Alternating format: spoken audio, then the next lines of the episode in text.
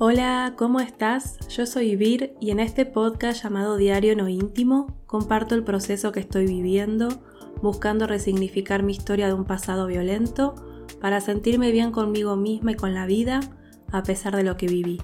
En este episodio voy a volver a hablar del tema de la sanación porque durante mucho tiempo y al día de hoy todavía se dice que la única manera de superar el dolor es sanarlo por completo como si existiera un estado ideal donde ya no sentimos ninguna incomodidad ni malestar emocional.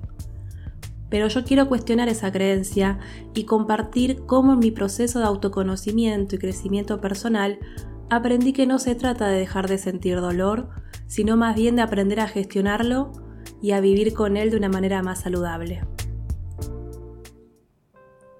Hablando de frases tóxicas disfrazadas de motivadoras, sigo con el tema del episodio anterior, el otro día vi un post en Instagram que decía, dejará de doler cuando sanes. Y me molestó tanto ver esa frase, pero tanto, porque tocan una fibra muy sensible en mí.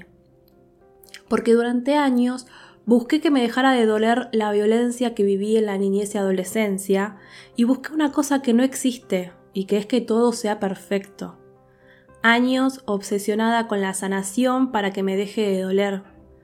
Yo sola sé todo lo que hice y cómo esa idea de que sanar es que te deje de doler me hizo tener pensamientos horribles y por momentos querer darme por vencida.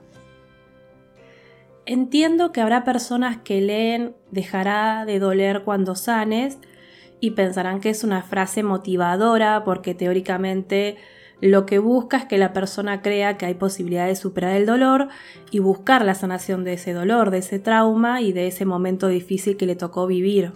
Y sí, en eso sí estoy de acuerdo. Cuando sufriste algún trauma o tenés un dolor en el pecho que necesitas procesar, por supuesto que hay que buscar la forma. Y como siempre digo, lo mejor es con ayuda de una psicóloga o de un psicólogo para aprender a gestionar ese dolor emocional. Porque lo digo por experiencia, yo me pasé años reprimiendo emociones y pensamientos creyendo que de esa forma en algún momento me iba a dejar de doler. En vez de enfrentarme a lo que me dolía, a lo que me hacía mal, trataba de ocultarlo, de hacer de cuenta que no existía, pensando que así iba a sanar. O no, en verdad ni pensaba en que iba a sanar. Yo quería que dejara de dolerme el pecho y la garganta. El tema es que, bueno, se asocia la ausencia de dolor con estar sano, ¿no? De ahí viene la idea. Pero la realidad es que hay experiencias dolorosas que pueden dejar huellas emocionales que van a durar por mucho tiempo y no es realista esperar que esos momentos nunca más nos vuelvan a doler o desaparezcan por completo de nuestra vida. Y esta idea de que debemos sanar a toda costa puede generar presiones y expectativas poco realistas sobre cómo deberíamos manejar nuestras emociones y experiencias dolorosas. Reprimir emociones y pensamientos no es saludable para nuestro bienestar.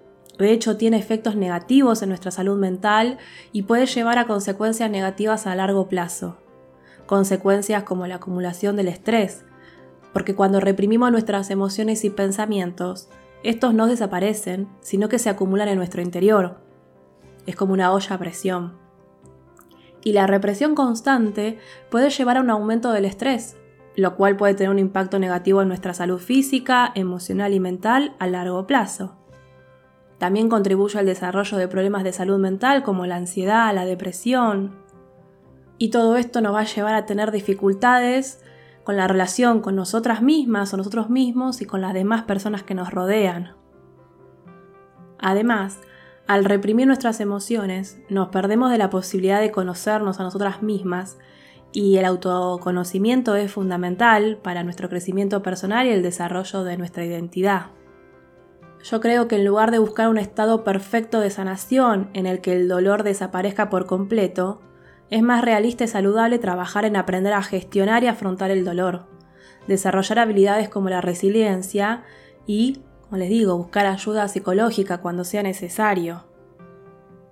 En mi caso, cuando pude aceptar que muchos de los recuerdos que tengo y que me duelen, está bien que me duelan y que muy posiblemente siempre me duelan o me lleve bastante tiempo procesar, incluso siento que bajó muchísimo la carga y el malestar emocional que tenía por sentir dolor por esos momentos que viví cuando acepté que es normal que me duelan. Porque lo acepté. Son heridas y cicatrices que tengo y que están ahí y es normal que puedan doler en algún momento de mi día o de mi vida. También aprender y aceptar que el dolor es parte de la experiencia humana, que no existe eso de desterrar para siempre el dolor de tu vida, y que en lugar de buscar la eliminación total de dolor, podemos enfocarnos en aprender a vivir con él y buscar formas saludables de eso, de enfrentarlo, de gestionarlo. Enfrentarlo en el sentido de mirar al dolor en vez de buscar taparlo, de mirarlo, de conocerlo, porque aparte cuando conoces lo que te duele, y, es importante tener en cuenta que conocer lo que te duele no implica quedarte estancada o estancado en el dolor, sino que se trata de reconocerlo, procesarlo. Y esto que decía, tomar medidas para gestionarlo y vivir con, en vez de buscar vivir escondiéndolo o reprimiéndolo. Porque aparte conocer lo que te duele te permite entender mejor tus propias emociones, necesidades, límites, te ayuda a identificar qué situaciones, personas o experiencias te generan dolor emocional y eso es sumamente importante para poder establecer límites y tomar decisiones para tu bienestar. Hoy por hoy, después de tantos años de un proceso de autoconocimiento y acompañada de terapia, si me preguntas si se puede aprender a vivir con el dolor de un trauma, mi respuesta es que sí, es posible aprender a vivir con el dolor de un trauma. Pero como digo, no se trata de ignorar o reprimir el dolor, sino aprender a vivir con él. Y eso implica conocerlo y encontrar formas saludables de gestionarlo. Y reconocer el impacto que va a tener en nuestras vidas. Es decir, permitirte sentir las emociones sin juzgarte a vos misma o a vos mismo y darle validez a lo que sentís. Pero bueno, aprender a vivir con el dolor de un trauma o de recuerdos dolorosos es un proceso que lleva tiempo y requiere paciencia. Un ejemplo que puedo compartir. Si yo estoy viendo una serie o una película en la que se muestra violencia infantil, es normal y es entendible que me sienta mal, que me pueda generar angustia, que me den ganas de llorar. Y yo antes, cuando me pasaba eso, me enojaba conmigo misma por sentirme de esa forma. Y hoy por hoy lo que hago es abrazarme, en principio lo que hago es intentar no ver series y películas que incluyan violencia eh, y menos que menos violencia eh, intrafamiliar, infantil, pero si pasa, saber que es posible, es probable que me genere una emoción de angustia y lo acepto, lo acepto, lo acepto y me abrazo y me trato bien. Y hay muchas formas de gestionar el dolor. En mi caso, elijo que el dolor de mis traumas y de mis, recuerdos dolorosos no definan mi vida y estoy en el proceso de resignificar mi historia, de cambiar la forma en la que percibía mi historia y de cómo percibo al mundo, y no dejar que el dolor y los recuerdos traumáticos tengan un control total de mi vida, sino que lo que busco es mirar más allá del dolor, que no es para minimizarlo, para nada, sino que se trata de aprender a tener una vida, una vida que te den ganas de vivir a pesar del dolor.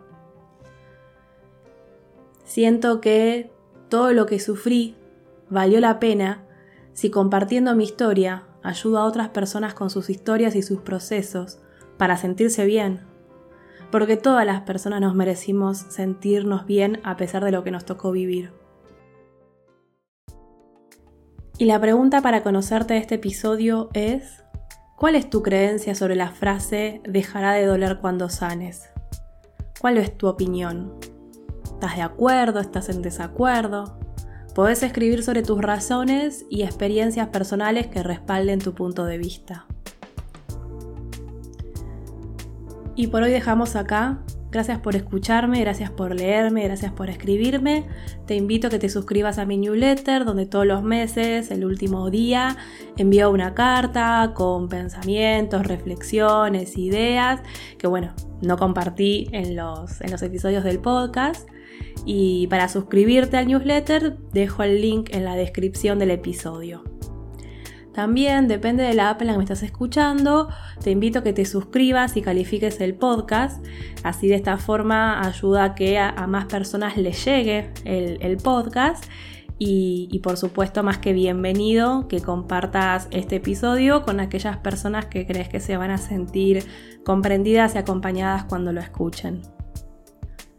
Gracias, muchas gracias. Nos vemos en el próximo episodio. Chau, chau.